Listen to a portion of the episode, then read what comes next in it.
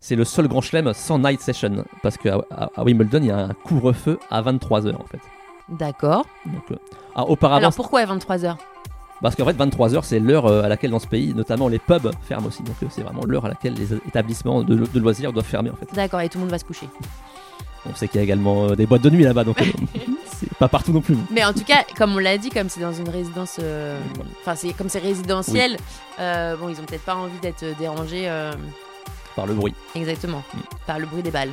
Bonjour à tous, nous sommes Sandra et Jérôme et on vous présente le podcast Le Sport à la loupe qui souhaite vous faire découvrir le sport autrement. Si vous aimez cette émission, n'oubliez pas de vous abonner sur votre application de podcast préférée, de nous mettre une note 5 étoiles et de nous laisser un commentaire sur nos différents réseaux sociaux arrobase sport à la loupe. C'est le meilleur moyen de nous soutenir si vous appréciez notre travail. Un grand merci à tous et bonne écoute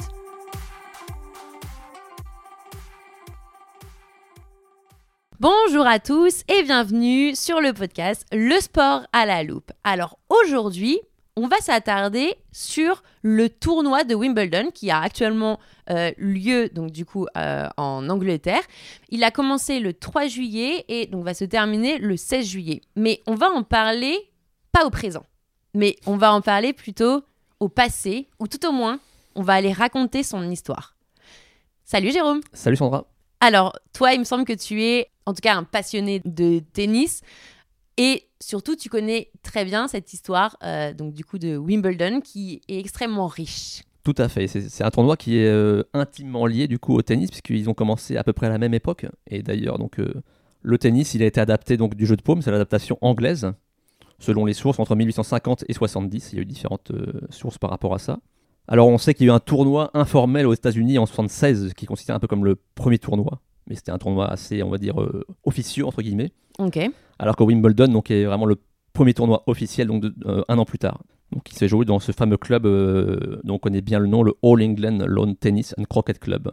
Ok. Et donc ça c'était en quelle année En, en 117 du coup, donc un an après, donc, euh, et donc ce tournoi de Wimbledon, donc euh, deux ans auparavant, ils avaient construit un cours en gazon donc, dans ce club, D'accord. donc on a- E qu'on va abréger en AELTC. Pour le club. Voilà, et donc c'est le premier tournoi du Grand Chelem, alors que les trois autres sont apparus un petit peu plus tard. Et justement ils sont apparus quand et, et quels sont justement les, les trois autres aussi Oui, donc on a l'US Open qui apparaît en 1881, donc 4 ans plus tard. Le fameux Roland Garros qu'on connaît bien en France en 1891. Et le dernier donc à apparaître, c'est l'Australian Open en 1905. Ok. Et il me semble qu'il y a une petite particularité justement par rapport à Wimbledon et son organisation. Tout à fait, donc ces trois tournois qu'on a cités à l'instant, ils sont organisés par leur fédération nationale, donc euh, américaine, française et australienne. Alors que ce tournoi de Wimbledon est organisé par ce, donc, ce club privé, donc le All England Lawn Tennis and Croquet Club. Ok. C'est très particulier ça. On sait que les Anglais aiment bien se- se distinguer. Tout à fait. Et donc du coup, le, ce premier tournoi, donc comme tu l'as dit, en 1877, pourquoi Qu'est-ce qui s'est passé Alors, euh, c'est une histoire un petit peu marrante. Il a été organisé pour euh, financer les réparations du rouleau agricole qui servait à entretenir euh, le cours en gazon. D'accord, donc c'était même pas pour le plaisir de jouer. non, non, c'était un, un aspect financier. Et donc, euh, grâce aux 10 livres de bénéfices dégagés par ce tournoi, on a pu réparer ce, ce fameux rouleau. Faut quand même préciser que 10 livres euh, de bénéfices à l'époque, Oui. euh, oh, si on faisait l'équivalent aujourd'hui, c'était quand même euh, énorme. Donc, euh, on a commencé avec juste un seul tableau simple messieurs à l'époque. D'accord, ils étaient combien Il y avait 22 participants, Mais tous britanniques, je suppose. tout à fait. Donc, euh, au début, c'était que des, que des locaux. Et donc, on sait que Wimbledon est également un tournoi qui est très corrélé avec la météo euh, pluvieuse euh, de ce pays. On dira pas le contraire. Et donc ça a commencé dès le départ puisque la finale a été repoussée de trois jours à cause de, à cause de la pluie, devant 200 personnes. Donc il y avait 200 spectateurs pour, euh, Pour, Pour cette ce- première- cette pour cette finale. première édition. Tout à fait. Pas mal quand même. Oui, c'est c'est un bon début, on va dire, pour ce tournoi. Et donc qui a gagné ce- ce- cette première compétition Donc le premier vainqueur, il s'appelle euh, Spencer Gore. Et donc ce qui est assez drôle là aussi, c'est que donc, l'année suivante, il est en finale, on va, en- on va dire pourquoi après. Mais il va arrêter sa carrière de tennisman euh, donc euh, juste après parce qu'il trouve ce sport euh, trop ennuyeux. Trop ennuyé, Voilà, vraiment. donc, euh, ça lui plaît pas, il arrête donc euh, cette- sa carrière de, de tennisman. Ok. Et donc du coup, euh, donc certes, il y a eu euh, donc les simples euh, monsieur, mais qu'en est-il euh, du reste Parce qu'aujourd'hui, les compétitions sont quand même un peu plus fournies que s- les simples monsieur. Donc en 1879, euh, on introduit le double messieurs. Et en 1884, c'est l'arrivée des femmes avec une euh, f- première finale entre deux sœurs. D'accord Lily Watson contre sa sœur Maud. Et là où c'est encore une fois c'est sympathique, c'est que c'est la première finale entre deux sœurs avant 2001. et celle entre les sœurs Williams. Donc il a fallu attendre plus de 100 ans avant de voir deux deux sœurs en finale. Ça, c'est euh, ça, c'est assez dingue. Mais on peut dire quand même que les femmes sont arrivées, on va dire, relativement tôt pour, Oui, euh, par rapport à d'autres par euh, rapport sports. à d'autres disciplines et effectivement, et surtout à la, pla- à la place des femmes. Donc c'est plutôt une- un bon point pour euh, Wimbledon. On va parler un petit peu des, des prémices donc, du tournoi. Entre 1881 et 86, il y a un nom assez important pour, euh, pour Wimbledon, William Renshaw, qui gagne six fois d'affilée, et c'est un record qui n'a jamais été battu euh, jusque-là. Ou pas encore. Pas encore. Alors on a donc dit que ce tournoi était au départ euh, très très britannique. Il a fallu attendre 1905 et 1907 pour voir des premiers vainqueurs non britanniques, donc euh, May Sutton chez les femmes, une américaine, et Norman Brooks, un australien, chez les hommes. Toujours pas de français par contre. On va y venir euh, un peu plus tard. Et donc après, je suppose qu'il y a eu cette interruption comme euh, tous les sports, donc pendant la guerre, euh, enfin ou pendant les guerres, en tout cas, il n'y a pas eu de, il y a pas eu de, de compétition. Tout à fait. Et après la première guerre, justement, après la première guerre mondiale. Alors donc le tennis connaît un développement assez important avec un nom qui symbolise un peu ce- cet essor, c'est Suzanne Lenglen qu'on connaît bien parce que l'un des cours de Roland Garros est- porte son nom. Tout à fait. Donc cette Française, elle a gagné six fois entre 1919 et 1925. Donc c'est la première française parmi les Français, Oui. même au niveau des hommes. Oui, tout à fait. En 1919, c'est la première Française à marquer son nom au palmarès de, de Wimbledon. D'accord. Et euh, est-ce que tu as une petite anecdote par rapport à Suzanne Tout à fait, donc sa carrière va se... Enfin, sa carrière amateur, on va expliquer plus tard le- la différence entre le circuit pro et amateur, donc ça se termine de manière euh, assez abrupte, puisque en fait, euh, un- elle a eu des problèmes physiques donc, Suzanne Lenglen dans, sa- dans sa carrière, et donc euh, la programmation va modifier un peu ses, ses matchs pour euh, la faire jouer en simple et en double, vraiment de manière très rapprochée. D'accord. Donc elle apprécie pas trop trop cette, euh, ce changement de, de programmation et du coup euh, elle refuse d'aller sur le cours alors que la reine était venue pour la voir, jai- voir jouer pardon, exprès. Les Français sont réputés pour être des rebelles. Donc il y a eu pas mal de petites polémiques par rapport à ça. Finalement ça s'est un petit peu arrangé, elle a pu jouer ses matchs le lendemain mais évidemment la reine n'est- n'est n'est pas revenue pour la- l'avoir joué et le public a été euh, assez glacial avec euh, notre française. D'accord. Et du coup après ce match elle se retire du tournoi et sa carrière amateur elle va se- s'interrompre. D'accord. Et justement, donc du coup, tu parlais qu'on était plus sur un circuit amateur que professionnel. Donc, qu'en est-il Alors en fait, pendant très longtemps, les tournois donc dits du Grand Chelem dont on a parlé auparavant étaient uniquement réservés aux joueurs amateurs et interdits aux pros. En fait, il y avait des circuits pro parallèles. D'accord. Mais ça me rappelle un petit peu notre premier podcast quand on parlait euh, justement du sport et ses origines, où le côté euh, professionnel est quand même arrivé bien plus tard. Et, et ça, c'est vraiment un, un- un fait dans le sport, euh, dans, le- dans le sport aujourd'hui, d'où le- cette, euh, cette notion aussi de sport. On, mais vous pouvez aller euh, écouter euh, le, le- ce tout premier podcast pour, euh, pour en connaître ses origines. Mais revenons à Wimbledon, donc du coup. Oui, donc on parle de sport amateur et pro. Donc en fait, euh, la plupart des joueurs qui remportaient le tournoi en amateur, du coup, ils avaient envie d'en faire un métier plus tard. Et donc ils passaient souvent en pro. D'accord. Mais donc ça veut dire qu'ils étaient bannis, non seulement du tennis amateur, mais également du club en fait au Wimbledon, qui leur, en- qui leur retirait en fait leur membership. Ça, c'est pas cool. Non, c'est sûr. Et d'ailleurs, il y a une petite anecdote par rapport à ça. Donc, euh, le célèbre tennisman australien Rod Lever, qui donc euh, lui est passé donc également de ce monde amateur à pro, D'accord. et il a reçu un petit courrier donc euh, de ce fameux All England Club, qui lui a signifié qu'il n'est donc euh, qu'il était plus membre du club, non seulement, et en plus qu'il ne pouvait plus porter la cravate que reçoivent les vainqueurs donc euh, de ce tournoi. Ouch. Mais donc du coup, on va rappeler cette date donc entre ces deux ères, c'est 1968, c'est ça Tout à fait. C'est une date qui est vraiment cruciale pour le tennis puisque c'est à cette date-là que on autorise les pros à jouer dans les tournois du Grand Chelem, donc qui étaient auparavant destinés uniquement aux joueurs amateurs. Donc on c'est là où on appelle ça aujourd'hui l'ère open. Tout à fait, donc c'est vraiment une date euh, cruciale. D'accord. Est-ce que tu peux nous en dire plus sur euh, le lieu Parce que Wimbledon, bon, ok, on sait que c'est euh, que c'est en Angleterre, ça c'est pas le problème, mais où exactement Alors ça se situe dans la banlieue sud-ouest de Londres, dans c'est un quartier en fait, du borough de Merton. Donc on sait que c'est une zone assez aisée avec des, des résidents assez fortunés de- de Londres. Oui, très huppé, on peut dire. Tout à fait. Donc un petit peu d'histoire par rapport au lieu. Jusqu'en 1922, le site était situé à Warple Road, mais en fait euh, le tournoi est devenu donc euh, plus gros et donc il a fallu déménager sur un site euh, un peu plus grand, donc à Church Road, là où le tournoi est encore aujourd'hui. Ok, donc ça fait quand même euh, 100 ans. On va en Qui ils parler euh, juste après. En 1940, tu parlais des guerres auparavant, donc le site a été bombardé, et endommagé donc, euh, par la Seconde Guerre mondiale, et du coup, euh, dans les éditions après-guerre, il y avait un public assez limité parce qu'il y avait donc des tribunes euh, pas encore totalement euh, rénovées. Ok. Et actuellement, donc du coup, euh, il y a combien de cours euh, sur euh, à Wimbledon Donc 19 cours pour la compétition, plus 22 cours d'entraînement donc euh, sur ce qu'on appelle la Henman Hill, hein, qui est donc le nom d'un joueur anglais euh, bien connu, Tim Henman. Donc c'est énorme quand même. Oui, c'est quand même plus Il y a de vraiment 40 beaucoup, cours. beaucoup de, beaucoup de cours. Tu parlais auparavant du centenaire, donc euh, l'an dernier, on a fêté le centenaire du Center Court dans sa version actuelle.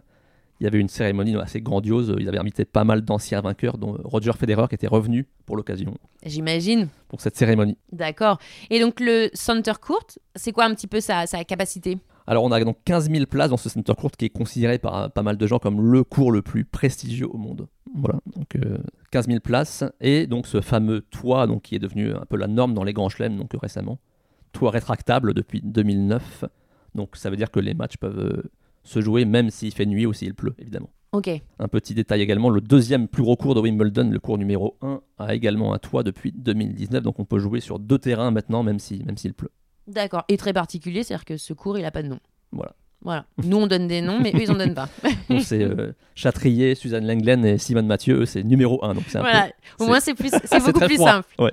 Et donc, qu'en est-il de la surface que, bah, bien évidemment, nous, on sait euh, à Roland Garros, on est sur de la terre battue, mais par contre, Wimbledon, c'est le gazon.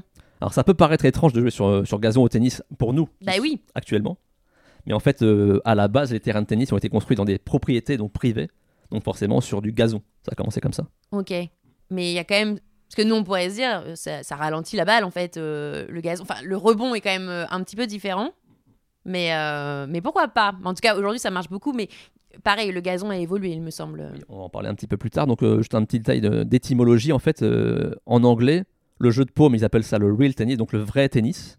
Alors que au départ, le tennis, donc dans la version qu'on connaît nous, ils appellent ça lawn tennis, donc tennis sur gazon en fait. D'accord. Donc, le vrai tennis, c'était le jeu de paume. Ok. Ça prouve bien que le gazon était vraiment la surface de prédilection dans, dans les prémices de l'histoire de ce, ce sport.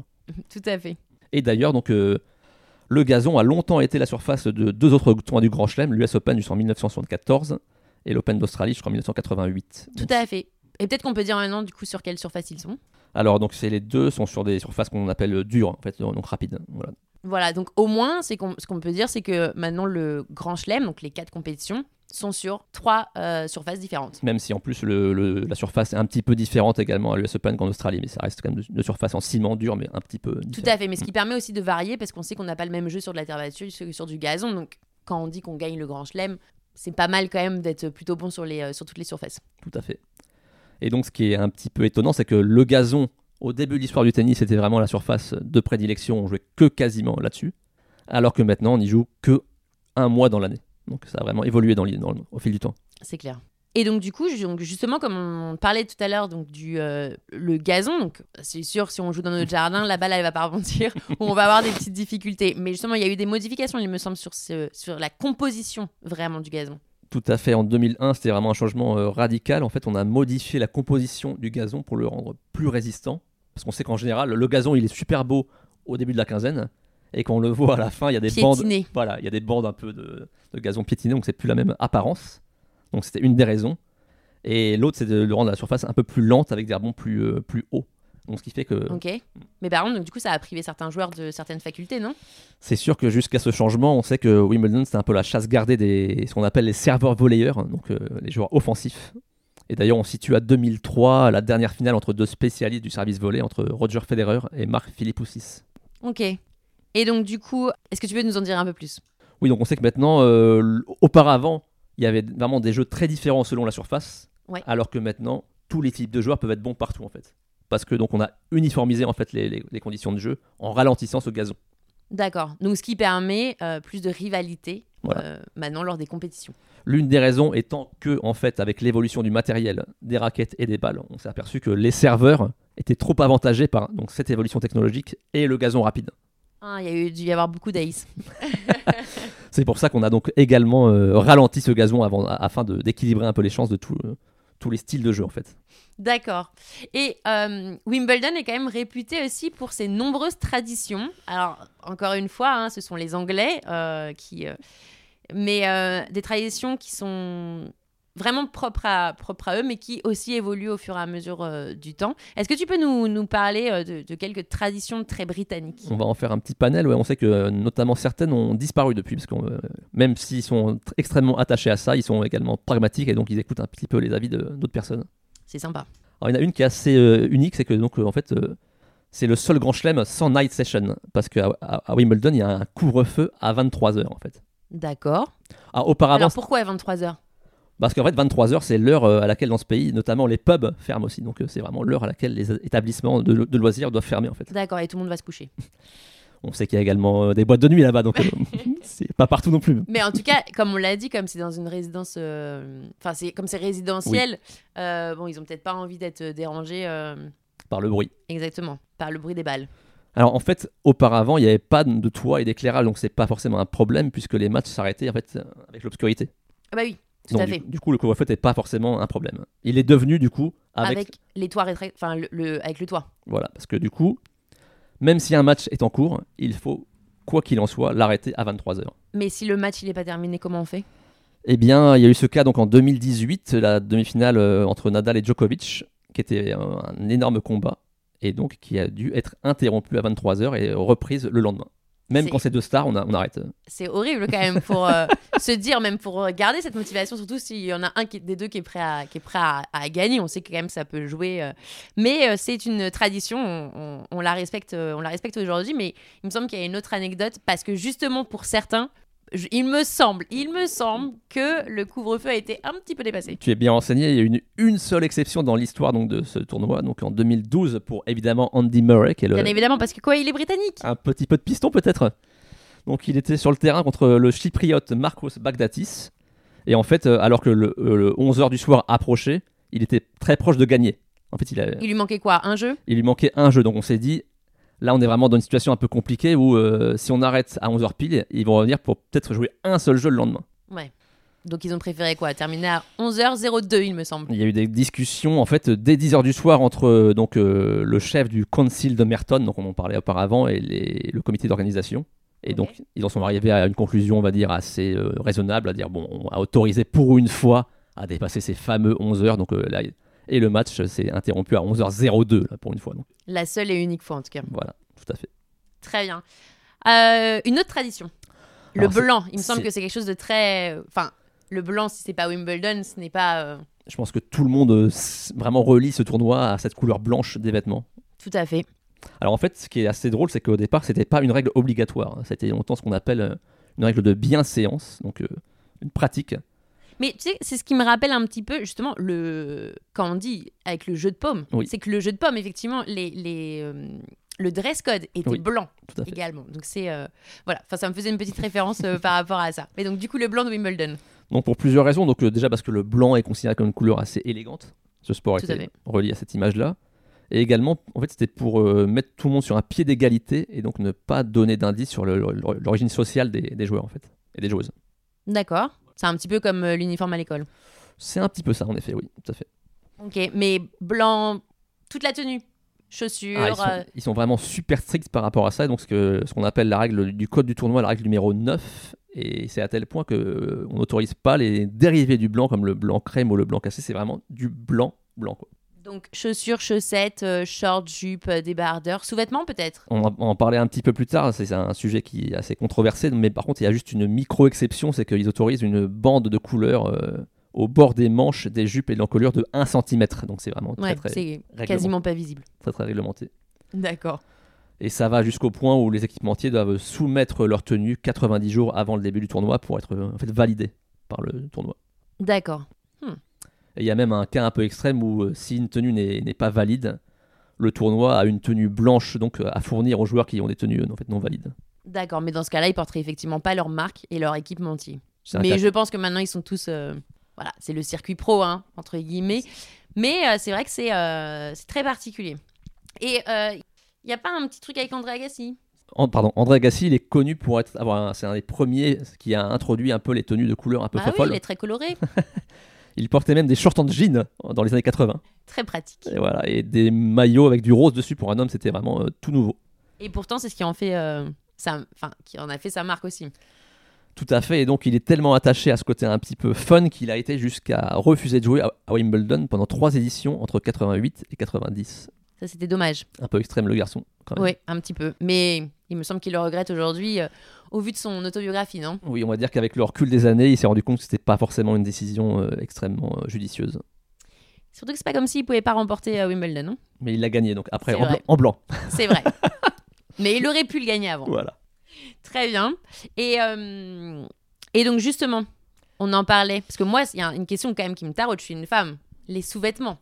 On sait que c'est un sujet dont on parle souvent, donc les problèmes de, de règles chez les femmes donc, euh, dans le sport. Et en fait, au début, il n'y avait pas de règles euh, strictes par rapport à ça. Et donc des joueuses se sont un peu engouffrées dans la brèche au début des années 2000 et on portait des sous-vêtements de couleur euh, foncée. Ce qu'on peut comprendre effectivement à une certaine période euh, pour une femme. Il y a eu Tatiana Golovin, la française, et Maria Sharapova. Et donc suite à ça, donc euh, l'organisation a rebondi là-dessus, a resserré encore les règles en obligeant les joueuses à porter des sous-vêtements blancs. Terrible. Donc forcément, ça a engendré chez certes- chez certaines pardon, un petit peu d'anxiété par rapport aux règles. Tout Il y a à fait. Est-ce qu'on sait que c'est, c'est pas simple euh, pour, une, pour une femme quand elle a ses règles d'être en blanc Toutes les femmes euh, le savent qu'on est moins à l'aise en tout cas euh, pendant, cette, euh, pendant cette période. Mais Mais du coup, une décision euh, de raison a été prise récemment et donc cette année, on a réautorisé à nouveau les sous-vêtements de couleur chez les femmes. voilà, on se réadapte un petit peu à, à- à notre temps. Avec une petite condition que ces sous-vêtements ne dépassent pas en fait de la jupe ou du short. Ça, ça reste légitime. Et donc du coup, euh, une petite anecdote.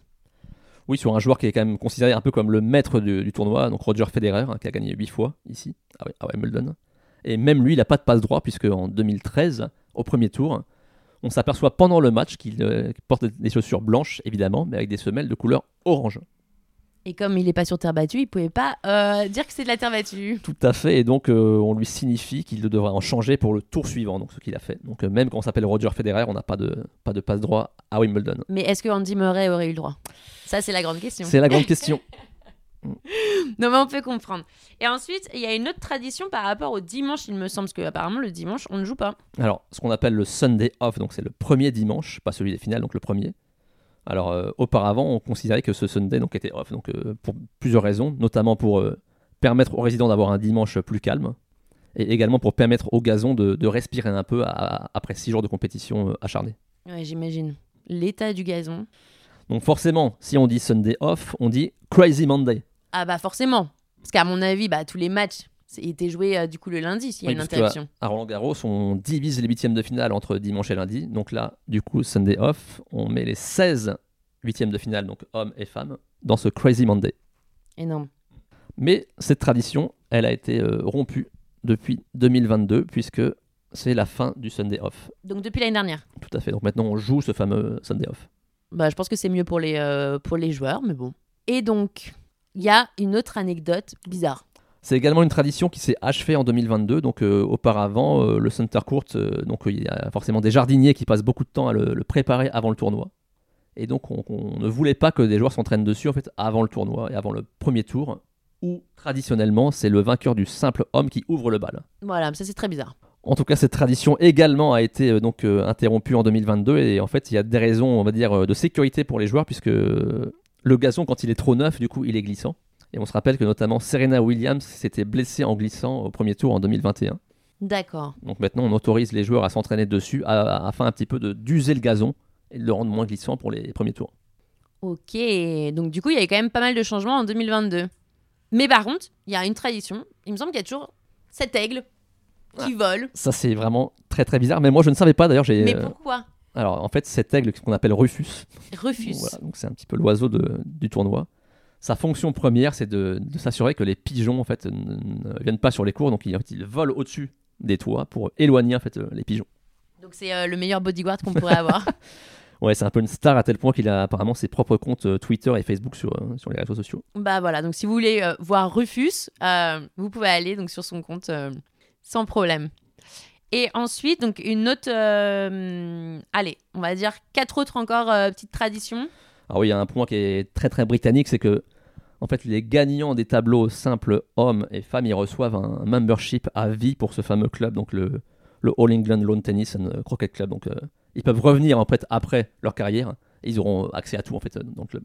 D'accord, pas mal. C'est la classe. Ouais, c'est plutôt bien. Bon, évidemment, euh, qui dit Angleterre dit famille royale. Tout à fait. La Royal Box. C'est clairement un truc qu'ils aiment bien, ça aussi les Anglais.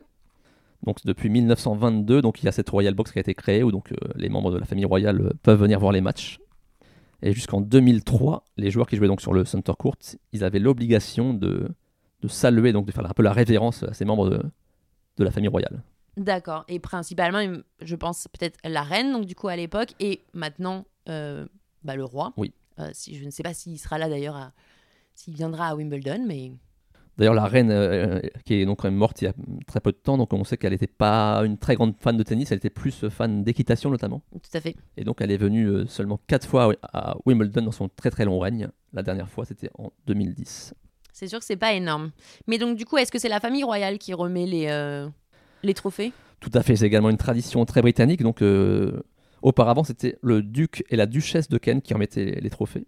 Ok. Mais en raison de leur âge, ils ont un petit peu, on va dire, renoncé à cette, euh, cette fonction euh, donc euh, emblématique. Et maintenant, c'est euh, Kate Middleton, donc, qui, euh, qui est la duchesse de Cambridge, qui est une- une grande fan de tennis d'ailleurs. Bah on l'a vu, il y a récemment elle a joué contre Roger, la chance. contre, je sais pas, mais ils ont joué un petit En tout peu cas, ils ont échangé des petites balles. Oh, elle a fait un beau coup quand même. D'accord, j'ai pas vu la vidéo. je- Ah, je moi je t'avoue. l'ai vue. Elle en a mis une sur la ligne, qui était très belle. D'accord, donc c'est une grande fan de tennis. Elle est d'ailleurs la marraine de donc, ce, ce club, le- la E ELTC. Elle vient euh, tous les ans et donc elle remet maintenant euh, les trophées aux vainqueurs des simples hommes et femmes. D'accord. Et il y a aussi un, un autre point qui est assez particulier, parce que bah, c'est vrai que nous, euh, dans l'événementiel sportif en France, hein, que ce soit le tennis ou même euh, le reste, c'est vrai que nous, on- il y a euh, énormément de marques, de sponsors, euh, de tout ça. Et c'est vrai que Wimbledon, on bah, on n'en voit pas. Non, c'est encore une fois une tradition, euh, donc pas de sponsors sur les, sur les cours, enfin très très peu, à quelques exceptions près, notamment deux, donc Rolex, qui est donc l'afficheur officiel, donc, avec les, les tableaux d'affichage, et donc le chronomètre. Le chronomètre officiel, tout à fait. Donc là, leur logo, pour le coup, il- on le voit sur les cours. Tout le monde, tout, tout- tout le monde visualise bien euh, le Rolex euh, sur. euh. Et le deuxième, je suppose que c'est pour les balles. Oui, c'est d'ailleurs les balles dont on parlait récemment sur notre page, donc euh, avec ce nombre de balles utilisées par KZ, donc 52 000 balles, et c'est une marque 42 000. 42 000, pardon. 42 000. Ah, je t'ai mal lu alors. Ok. Tout à fait, 42 000 balles. Ce qui est énorme. Oui, donc c'est- cette marque, elle est quand même plus très à la mode dans les autres tournois. C'est Slazenger en fait. C'est vrai. Et donc ce qui est particulier, c'est que le partenariat entre Slazenger et Wimbledon, c'est le plus ancien dans le sport encore en cours. Depuis 1902, Slazenger fournit les balles à Wimbledon. Loyal.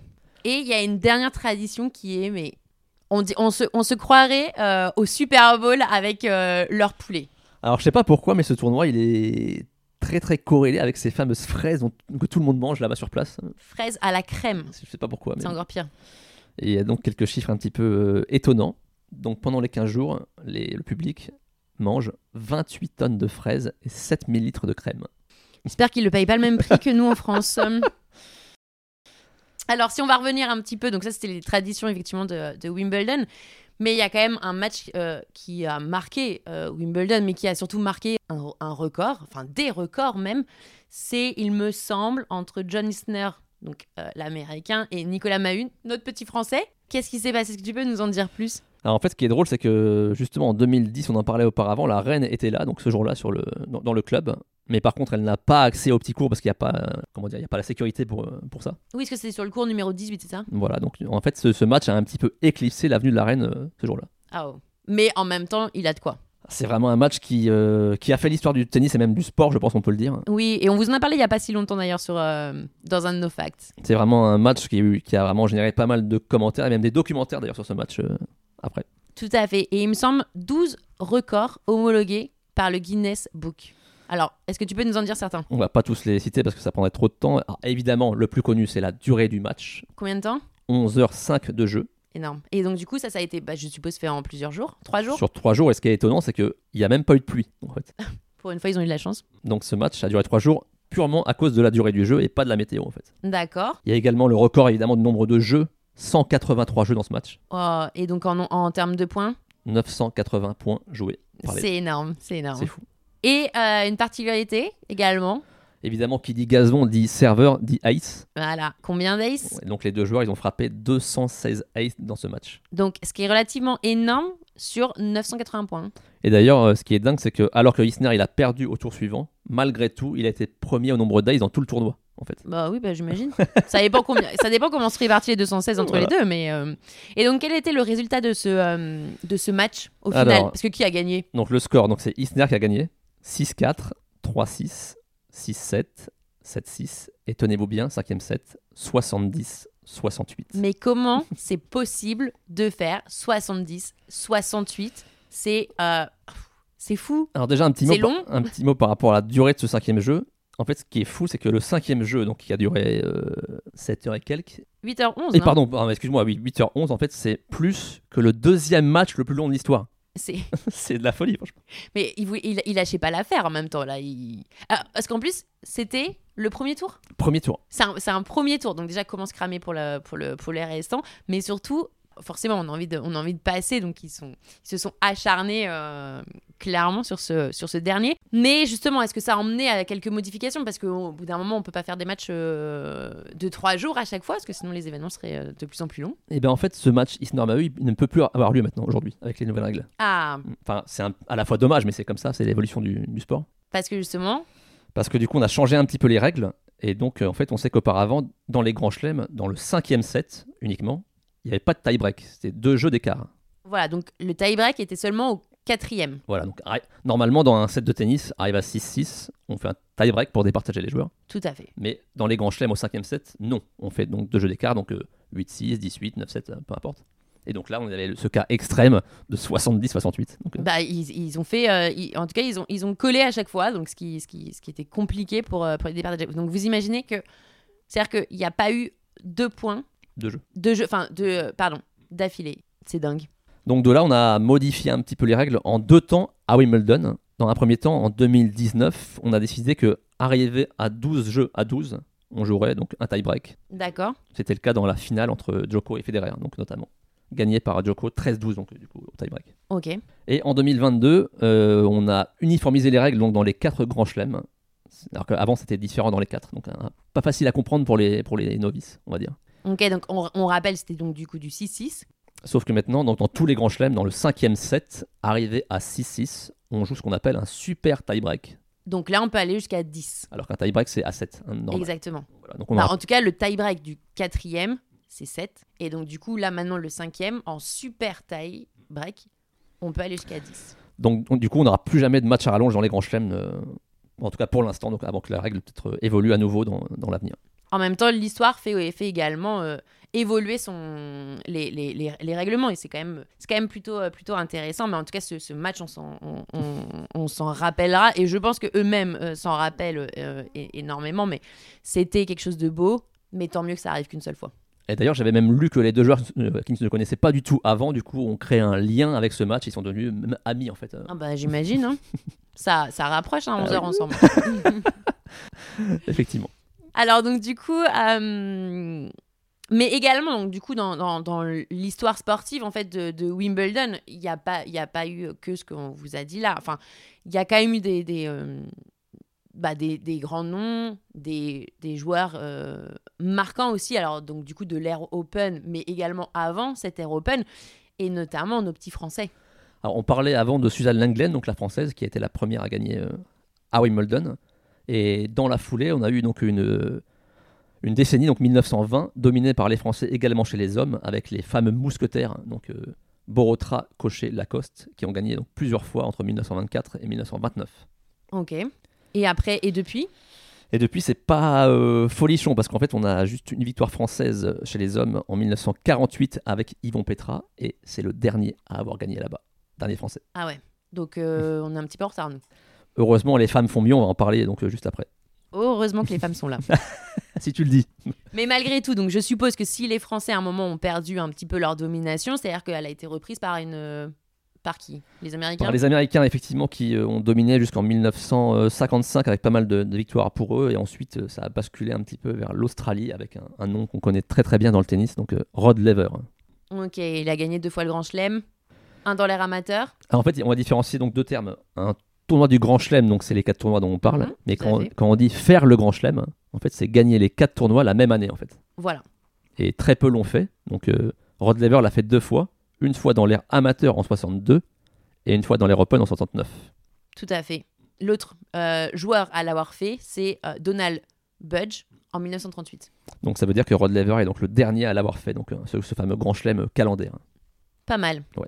Et donc, euh, donc là, c'était effectivement les hommes. Et au niveau donc euh, du coup des femmes, vu qu'apparemment ils ont été un petit peu meilleurs que les hommes.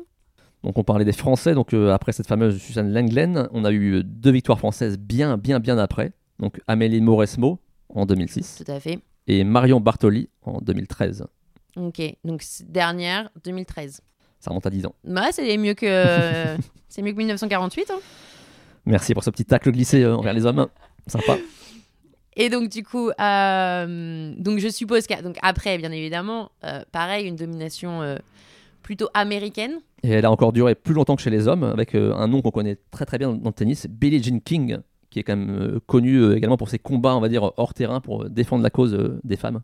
Ok. Et donc, elle a gagné, euh, donc du coup, deux fois avant l'Air Open, en 66 et 67. Enfin, Oui. 1966 et 1967. Oui. Et donc, elle avait une grande rivale aussi euh, donc à l'époque. Oui, c'est un nom qu'on connaît très bien également, Margaret Smith Court, puisqu'en fait elle a le record de victoires en Grand Chelem, donc 24 Grand Chelem gagnés. Mieux que Joko. Mieux que Joko et que Serena Williams qui sont à 23. Voilà. Pour Donc, euh, pas mal du tout. Et une autre joueuse. On parlait auparavant des, donc, des grands chelems calendaires chez les garçons, pardon. En femmes, il y en a trois qui ont fait ce, ce fameux grand chelem calendaire. La première, c'est Maureen Connolly en 53. Après, donc, la fameuse Margaret Smith Court en 70. Et ensuite, Steffi Graf en 88. Elle a, en plus, elle réalisé le, ce qu'on appelle le Golden Slam. Donc, Alors, euh, qu'est-ce que le Golden Slam Golden Slam, c'est donc euh, gagner ces fameux quatre grands chelems, donc euh, Australie, Roland Garros, Wimbledon et US Open. Et également le simple au JO. Ok. Et donc, c'est la seule, C'est la seule qu'il a fait dans toute l'histoire du, du tennis. même chez les hommes Il n'y a jamais eu ça non plus. Waouh, pas mal, bien joué, bien joué grave. Et donc, euh, pour terminer, il y a quand même d'autres joueurs marquants, on va dire, quand même, dans cette ère open et notamment plus, plus proche euh, de, de, de- de nous euh, aujourd'hui. Est-ce que tu peux nous en parler au niveau des hommes et au niveau des, des femmes Oui, il y a Ou un Les nom. femmes et les hommes, tu commences par qui tu veux On d'ailleurs. va commencer par les hommes pour une fois, on va casser un peu les, les codes. Allons-y. Donc il y a un nom qui a marqué la fin des années 70, c'est euh, Björn Borg qui gagne 5 fois d'affilée, Donc un Suédois, tout à fait, qui était connu pour être un spécialiste donc, ce- de ce tournoi. d'accord. Ensuite, ça s'est un petit peu partagé. On a eu un nouveau règne d'un joueur, c'était Pete Sampras qui gagne 7 fois en 93, 94, 95, 97, 98, 99, 2000. Donc vraiment, D'accord, il a clôturé la... c'est vraiment lui qui dominait vraiment ce tournoi à l'époque. D'accord. Et ensuite, il y a eu un changement de, de maître euh, sur ce tournoi avec euh, donc euh, évidemment Roger Federer hein, qui lui a gagné carrément 8 fois 2003, 2004, 2005, 2006, 2007, 2008, 2012 et 2017. 2009, 2012, 2017. J'en ai oublié, hein, il y en a presque trop. Non, parce qu'il n'y a pas 2008. Ah pardon, oui, c'était euh, la, la fameuse finale qu'il a perdue face à Nadal. Tu as- Exactement. Tu as raison. Bien vu. Et bien évidemment, Celui qui est le maître actuellement sur gazon, Novak Djokovic, donc euh, vainqueur en 2011, 2014, 2015, 2018, 2019, 2021 et 2022. très bien. Et donc du coup, au niveau des femmes, alors on peut pas vous dire parce que là quand on est en train d'enregistrer bien évidemment le podcast, on ne sait pas ce que euh, ce que euh, ce que Joko va faire euh, et vous vous allez avoir l'épisode quelques jours plus tard. Donc on ne peut pas vous dire aujourd'hui, en tout cas quand Il est nous encore on en course. enregistre, il est encore en course, mais on ne sait pas mardi s'il le sera encore bien évidemment, on l'espère et peut-être justement qu'il ira chercher cette ce 24e euh, grand chelem, mais on n'a pas envie en tout cas de, Spoiler. de, de, de spoiler ou de, ou, Euh, ou- oui. ou de, enfin, tout au moins, ou de dire s'il sera là ou pas. Mais je pense très sincèrement euh, qu'il est- qu'il qu'il ira au bout. Mais voilà, on ne s'assure de rien. Mais en tout cas, pour la petite, euh, pour la petite référence, c'est pour ça qu'on n'en dit pas plus sur Joko, c'est qu'on ne peut pas vous dire mardi où est-ce qu'il en sera. Très bonne précision, Sandra. Merci. Voilà. Et donc, du coup, au niveau des femmes, Donc on a eu Martina Navra- Navratilova, pardon, un nom également euh, connu à à Wimbledon, qui a gagné 9 fois entre 79 et 90. C'était vraiment elle, la patronne euh, du gazon à l'époque. d'accord. Après, on a eu une joueuse également dont on a parlé auparavant, donc la fameuse euh, Steffi Graf, qui a gagné 7 fois entre 88 et 96, avec évidemment donc ce fameux Golden Slam en 1988. D'accord. Et ensuite, bah, les frangines. hein. Et oui, donc euh, évidemment, les sœurs Williams ont euh, largement dominé le début du 21e siècle, puisqu'entre 2000 et 2016, elles gagnent à elles deux 12 fois 5 fois Vénus, en 2000, 2001, 2005, 2007, 2008. et 7 fois la cadette Serena. en 2002, 2003, 2009, 2010, 2012, 2015, 2016, avec même 5 finales entre deux sœurs. Ça, c'est dingue. Mais ça se voit, elles alternent un petit peu. Une fois, c'est toi, une fois, c'est moi. Donc, euh, Et d'ailleurs, euh, Venus Williams joue encore au tennis. Elle a, je crois, il me semble, 43 ans, je crois, ouais. pour l'amour du jeu. Ouais, Bah, tout à fait, alors que sa sœur, effectivement, a pris euh, sa retraite euh, il y a euh, combien de temps Un an, je crois. Ah, j'ai- ouais, J'étais j'étais entre un an ou deux ans, le Même même si, bon, elle laisse planer un petit doute par rapport à une possible reprise. Mais bon. Mm. À voir, On verra. ça, on, on verra. Waouh, quelle histoire pour euh, Wimbledon, en tout cas, son... c'est très intéressant. Bon, les Britanniques, on sait qu'ils ils savent- ils font pas les choses comme, euh, comme tout le monde, mais je pense que s'ils faisaient un jour euh, l'histoire euh, de, de- de chez nous, ils en diraient, euh, ils diraient pareil, mais même si on a quand même moins de, de tradition euh, que, mais en même temps, c'est bien aussi qu'ils s'y tiennent. Ça, ça rend aussi cette compétition un peu euh, particulière et ça donne un petit, euh, un petit goût. On, on- on peut tous en faire euh, référence. Donc, euh, merci Jérôme en tout cas pour euh, cette histoire euh, de, de- de ce grand chelem qui est donc actuellement euh, toujours en jeu, étant donné que le, la finale est le 16. Donc Euh, finale, A, finale femme, pardon, samedi 15. Du coup. Voilà, effectivement. Euh, pardon, les, les femmes le 15, les hommes le 16. Donc en tout cas, le 16 au soir, on connaîtra les, les vainqueurs de Wimbledon. On verra si Joko, oui ou non, euh, il euh, mettra un 24 sur sa, sur sa veste euh, ou pas.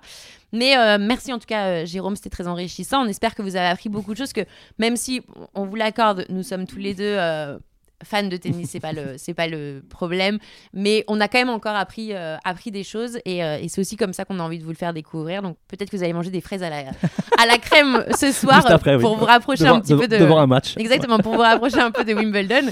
Euh, mais voilà, merci beaucoup en tout cas. Et puis bah, on vous retrouve euh, la semaine prochaine également pour un nouveau podcast. Et d'ici là, eh et ben on tous derrière les écrans pour, euh, pour regarder Wimbledon. Merci beaucoup. Salut à tous. Salut.